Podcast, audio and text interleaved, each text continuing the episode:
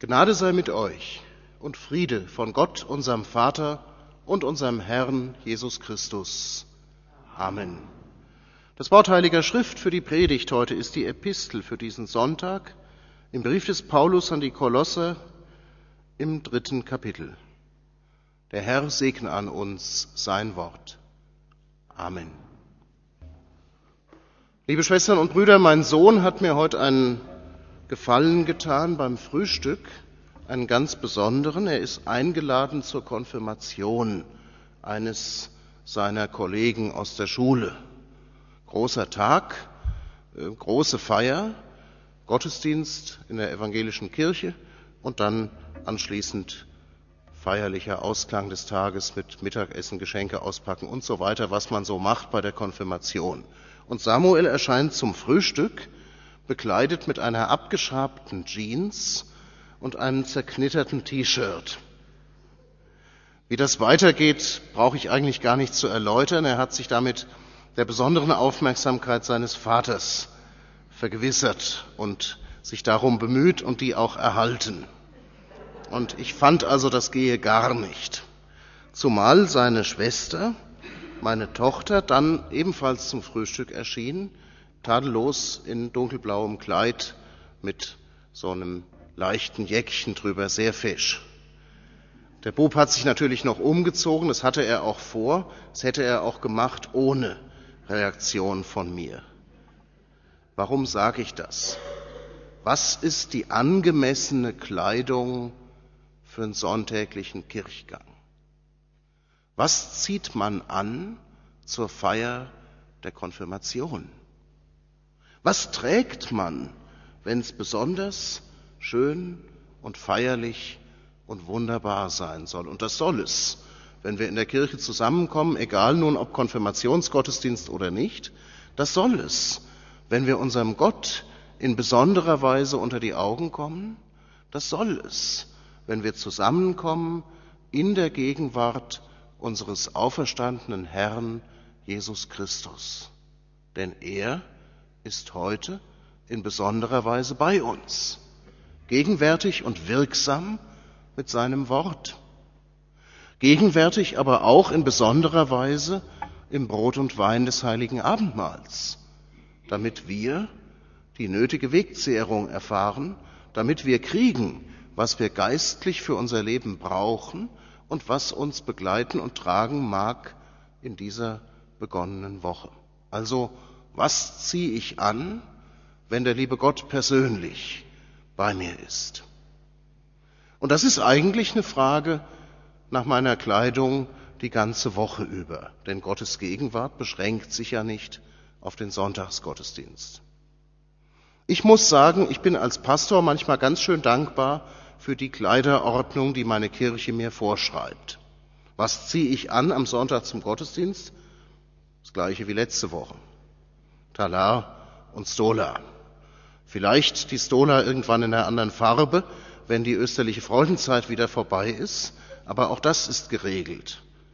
Und vielleicht wisst ihr das, vielleicht staunt ihr, es ist sogar geregelt, was der Pastor drunter anziehen darf, bis hin nicht ganz zur Farbe der Socken, aber in der Ordnung steht, dunkel müssen sie sein. Die Schuhe natürlich schwarz, also dass ich zu einer schwarzen Hose und schwarzen Schuhen was anderes als schwarze Socken anziehen soll, gut, egal. Es gibt kirchliche Ordnungen, die versteht man leicht und es gibt andere. Es ist geregelt in der Hinsicht. Und Paulus macht uns einen dringenden Vorschlag für die festliche Gewandung die ganze Woche über. Und das schreibt er den Kolossern, wenn er aufzählt, was sie anziehen sollen als die Auserwählten Gottes, als die Heiligen und Geliebten. Was sie zu sich nehmen sollen, so dass es sie einhüllt wie ein festliches Gewand. Habt ihr eine Vorstellung, wie die Kleidung damals aussah? Ich bin relativ vor 20 Minuten vor Beginn des Gottesdienstes hier aufgelaufen. Das hat gereicht, um bequem in diesen Talar zu kommen. Hilfe habe ich sogar in der Sakristei angeboten bekommen und dankend zurückgewiesen. Es geht auch so. Festliche Kleidung in der Zeit Jesu wäre ein einigermaßen handhabbares Untergewand gewesen und dann eine Toga. Die Toga so anzulegen, bis der letzte Kniff so sitzt, wie das sein soll, kann eine Geschichte von mehr als einer Stunde sein. Und man braucht dazu Hilfe beim Ankleiden, die wirklich gewieft und routiniert ist. Das kann nicht jeder. Ich habe mich auf der Saalburg da im Taunus bei irgendeiner Festlichkeit mal in so ein Gewand wickeln lassen. Die Frau von entsprechenden Saalburg-Trägerverein, die das gemacht hat, war selber nicht zufrieden mit dem, was sie hingekriegt hat und meinte, unter damaligen Bedingungen würde ich sie bestimmt zur Feldarbeit degradieren oder so. Ich hatte nichts dran auszusetzen, weil eben wir heute mit solchen Gewändern nicht ausdrücken, wie wir unterwegs sind. Aber damals bis zum letzten Fältchen, bis zum letzten Knick genau geregelt. Und wir unterschätzen bitte nicht, was Paulus den Kolossern schreibt an angemessener Kleidung, an dem, was wir zu uns nehmen, worin wir uns hüllen und bergen sollen. Herzliches Erbarmen, Freundlichkeit, Demut und Sanftmut und Geduld. Fast mein Lieblingswort in der Aufzählung. Das sind Sachen, die das Leben des Christen ausmachen und kleiden. Und es ist klar, wer uns da den Kleiderschrank aufschließt und seine Sachen zur Verfügung stellen muss. In mir selber habe ich nicht Geduld im einigermaßen vernünftigen und erwünschten Maße. In mir selber findet sich das nur gelegentlich und nur bruchstückhaft. Aber es fängt ja an mit dem herzlichen Erbarmen. Und das ist klar, das hat als gedankliches Subjekt unseren Gott, unseren Herrn Jesus Christus, der Mensch wird, damit wir leben unter dem Erbarmen, unter dem Mitleid, unter der Gnade unseres Gottes. Damit wir nicht kritisch und scharf angesehen werden, wie ist denn der wieder gekleidet? Sondern damit wir freundlich, damit wir von Gott fröhlich betrachtet werden, damit Gott, wie wir es im Schlusssegen hören werden, sein Angesicht leuchten lässt über uns. Wunderbar bildliche Rede, damit Gott uns ansieht und anfängt zu strahlen. In der Grunddisposition, liebe Schwestern und Brüder, bin ich heute Morgen nicht aufgestanden. Dass der liebe Gott sagen könnte, wären nur mehr Menschen so wie dieser, sondern ich bin wach geworden als Sünder, der der Gnade ermangelt, der nicht zurechtkommt mit Gottes Gebot und Weisung, dessen Leben nicht mustergültig und vorbildlich ist, wenn ich es auch manchmal ganz gut vortäuschen kann, als einer, der angewiesen ist, dass Gott mit seinem Erbarmen mein Leben erhält und füllt. Und das tut Gott. Und deswegen ist es so schön, am Sonntag aufzustehen und sich auf den Weg zu machen, der mich führt unter das Wort Gottes. Deshalb ist es so schön, heute hier zu sein und mit euch zu erleben, wie der Herr Christus sein erneuerndes Wort zur Wirklichkeit unseres Lebens sagt. Wie Gottes Freundlichkeit und Sanftmut uns begegnet und uns beschenkt. Ich mag diese Epistel für den Sonntag Kantate aus einem sehr persönlichen Grund ganz besonders. Ich habe vor einigen Jahren geheiratet und bin immer noch sehr gerne verheiratet.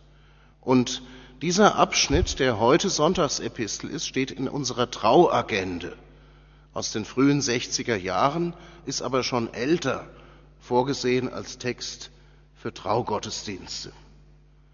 Und meine Fantasie, irgendeinen persönlichen Bibelvers auszuwählen, über den dann gepredigt werden soll, ist immer begrenzt. Wenn ich für eine Kindstaufe oder sonst eine Taufe einen Taufspruch brauche, gucke ich in der Regel unter den Texten und Lesungen, die an dem Sonntag sowieso vorgesehen sind.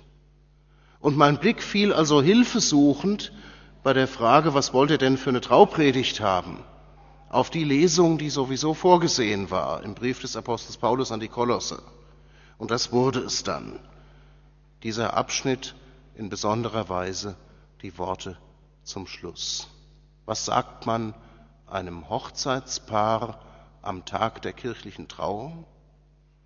Ich zitiere, ertrage einer den anderen und vergebt euch untereinander, wenn jemand Klage hat gegen den anderen. Wie der Herr euch vergeben hat, so vergebt auch ihr. Es kommt vielleicht ein bisschen überraschend. Bei einer Hochzeit am Beginn eines gemeinsamen Weges bei einem jungen Brautpaar äh, hat man doch andere Gedanken. Aber wir unterdrücken das nicht in der Kirche, was doch zur Wirklichkeit unseres Lebens gehört. Ich bespreche das mit jedem Paar, das ich verheiratet vorher, extra, in aller Ruhe, mit Geduld und Wort für Wort, damit hinterher keiner sagt, hätte ich das mit den bösen Tagen doch vorher mal in Ruhe gehört. Es gilt ausdrücklich, die Verabredung und der Segen Gottes gilt ausdrücklich auch in allen Schwierigkeiten und Nöten, in allem, was Menschen einander vielleicht antun können und wir können uns gegenseitig viel antun. In allem, was wir uns zu tragen geben. Und es gilt nicht nur für Brautpaare, sondern es gilt für Christen überhaupt. Ertragt einer den anderen. Ihr könnt das, weil ihr selber getragen und ertragen seid. Wir können das. Der Herr Christus, Gottes Sohn, hält es mit uns aus. Und dann kann ich versuchsweise ja mal morgens in den Spiegel gucken und sagen, ich halte es mit mir auch aus. Wenn mein Heiland das kann, dann geht das. Und dann kann ich es auch mit Mitmenschen aushalten, die mir zu tragen geben. Und ich erlebe wunderbarerweise, Mitmenschen können auch mich aushalten und tragen. Manchmal ist natürlich das Maß voll. Manchmal bringen wir es an die Grenze, Manchmal suchen wir die Bruchstelle. Aber die Liebe, die Sanftmut, die Geduld unseres Herrn und Heilandes Jesus Christus ist mit uns. Das ist das, was Gott uns entgegenbringt. Und das will um sich greifen in unserem Leben und will unsere Wirklichkeit erneuern. Über alles aber zieht an die Liebe, die da ist, das Band der Vollkommenheit. Ich bin dem Paulus besonders dankbar für das Wort Vollkommenheit an dieser Stelle. Wir sind noch auf dem Weg. Wir sind manchmal schon ganz gut auf dem Weg. Christus macht auch vollständig ernst mit dem, was er uns schenkt und gibt. Aber es gibt immer mal den einen oder anderen Rückfall. Und dann? Wir bleiben auf dem Weg, denn Christus bleibt bei uns. Sein Friede regiere in unseren Herzen und erwecke uns zur Dankbarkeit gegen das, was Gott für uns tut.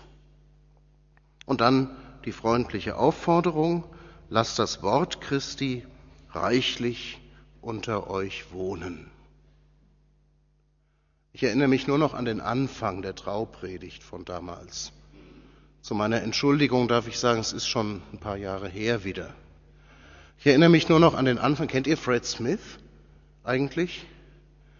Diesen, ja, diesen genialen Prediger aus Berlin, früher mal Amerikaner, das ist er noch, aufgewachsen in Indien. Ähm, wird nicht aufgenommen hier, oder? Ein totaler Chaot ähm, ein wunderbarer geistlicher Mensch, ähm, der war mir in Berlin Vater und Freund und Bruder und alles Mögliche. Und ich verdanke ihm sehr viel. Und er hat gepredigt den amerikanischen Teil bei unserem Traugottesdienst und hat erzählt von seiner Hochzeit und von der überraschten Feststellung, dass am Abend nach der Hochzeitsfeier seine Frau Cindy Anstalten machte, bei ihm zu bleiben und nicht nach Hause zu gehen, wie bei allen früheren Begegnungen abends. Und er hat gefragt, was das denn soll, sagte er, und daraufhin teilte sie ihm mit, sie wohne jetzt bei ihm. Genau, so wohnt das Wort Christi bei uns. Es geht nicht mehr weg. Christus geht nicht mehr weg von uns. Er verlässt uns nicht mehr, sondern er bleibt bei uns alle Tage bis an der Weltende.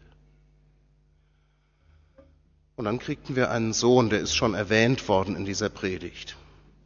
Und man kriegt die ohne Bedienungsanleitung tatsächlich ausgeliefert. Nackt und bloß. Im Krankenhaus haben sie ein paar Klamotten, die ungefähr die richtige Kleinkindergröße haben. Die stellen die großherzig zur Verfügung. Aber eine Gebrauchsanleitung haben die auch im Krankenhaus uns nicht gegeben. Und dann mussten wir also selber klarkommen. Und wir haben gedacht, wir brauchen Hilfe. Also haben wir das Kind recht bald taufen lassen. Ich habe es selber getauft. Ähm, Gott hat sein Ja gesagt und seinen Segen dazu versprochen. Und was macht man dann mit einem neu getauften Säugling zu Hause? Wie macht man das als Eltern ungeübt, unerfahren, das Kind aufzuziehen im christlichen Glauben? Ich wusste es auch nicht. Im Studium kam es nicht so richtig vor, ähm, in der bisherigen Lebenserfahrung auch gar nicht. Und dann haben wir gedacht, wir machen mal einen Versuch. Abends, bevor wir das Kind schlafen legen, gibt es eine kleine Andacht mit Lesungen aus einer Kinderbibel.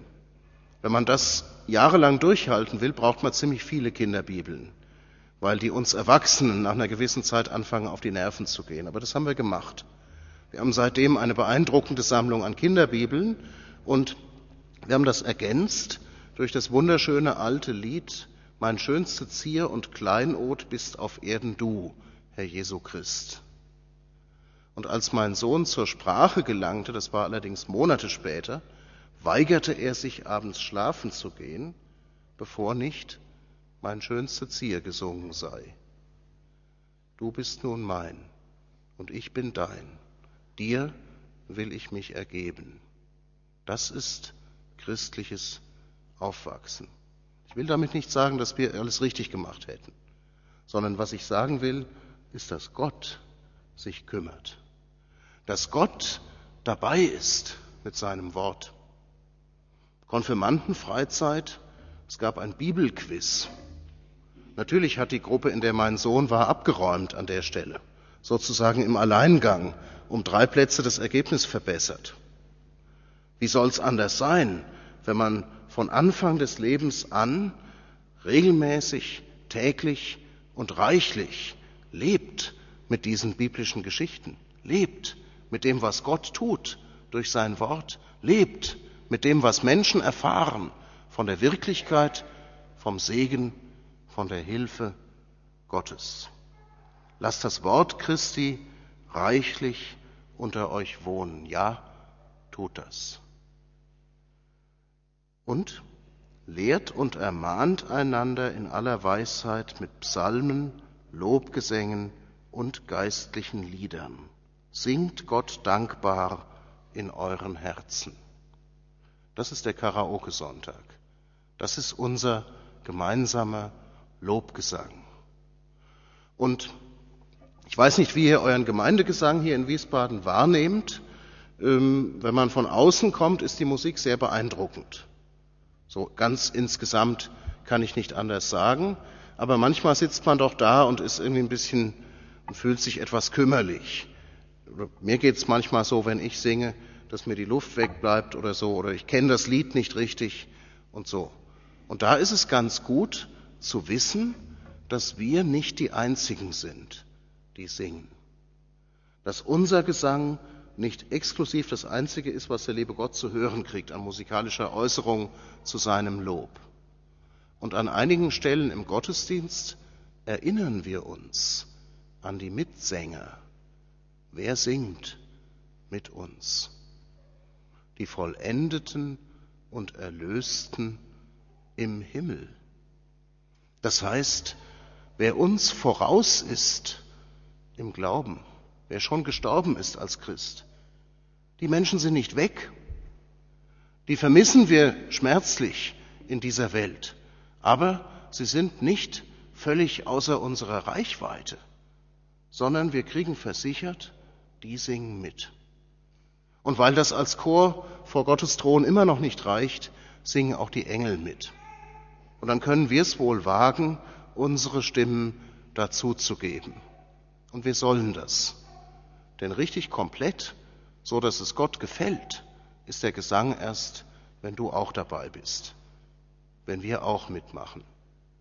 Und zwar einschließlich der Gemeindeglieder, die ich vom Singen im Gottesdienst ausdrücklich befreit habe. Auch deren Stimmen gehören dazu. Es waren nicht viele. Zwei Einzelfälle. Eine Kirchenvorsteherin war stolz darauf, dass sie den A-Kirchenmusiker in der Stadtkirche aus dem Orgelspielen gebracht hat mit ihrem Gesang. Ihr habt ein Bild vor Ohren. Ja, so war's. Aber die singt auch mit in der Herrlichkeit Gottes. Ich bestehe darauf.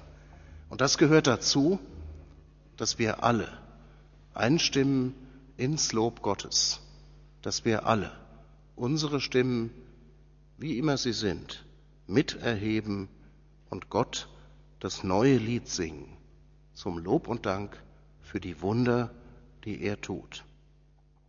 Und alles, was ihr tut, mit Worten oder mit Werken, das tut alles im Namen des Herrn Jesus und dankt Gott dem Vater durch ihn. Alles im Namen Jesu. Manche Sachen aus meiner alltäglichen Lebenserfahrung könnten dann unterbleiben, wenn ich mir das klar machte. Vor allem, was ich anfangen will, mich segnen mit dem Zeichen des Kreuzes und sagen im Namen Jesu Amen. Dann kann ich nicht mehr jemanden anschnauzen, auf den ich ein bisschen ärgerlich bin wo ich meine, das Recht zu haben, dann kann ich nicht mehr in Härte und Ungeduld reagieren auf das, was mich gerade stört.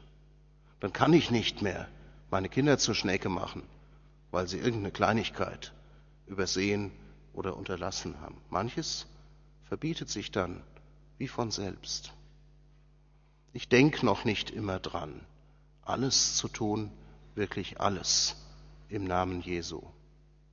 Aber der Herr Jesus ist schon bei allem dabei. Ich brauche eigentlich kein ausführliches Sündenbekenntnis zu sprechen am Ende des Tages, weil er eh alles mitgekriegt und miterlebt hat. Ich brauche nicht so zu tun, als könnte ich meinen Gott noch mit irgendwas erschrecken, was ich anstelle.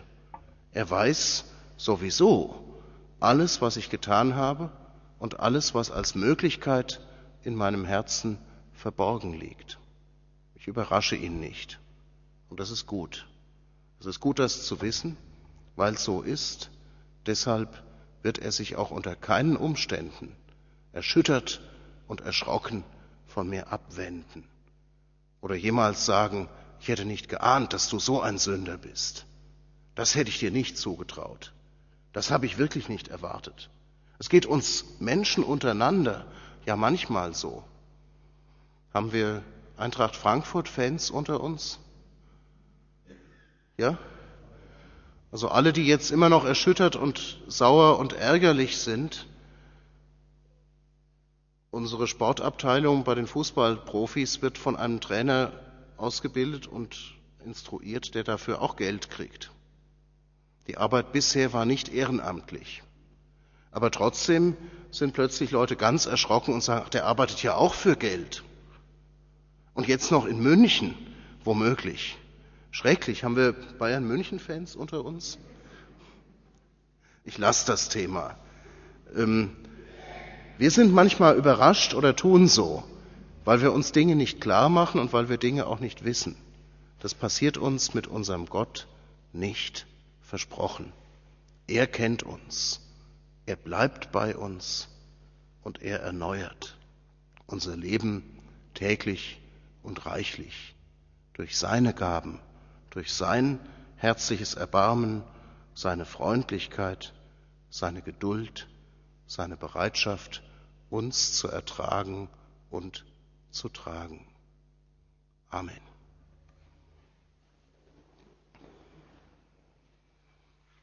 Der Friede Gottes, der höher ist als alle Vernunft, bewahre eure Herzen und Sinne in Christus Jesus, unserem Herrn. Amen.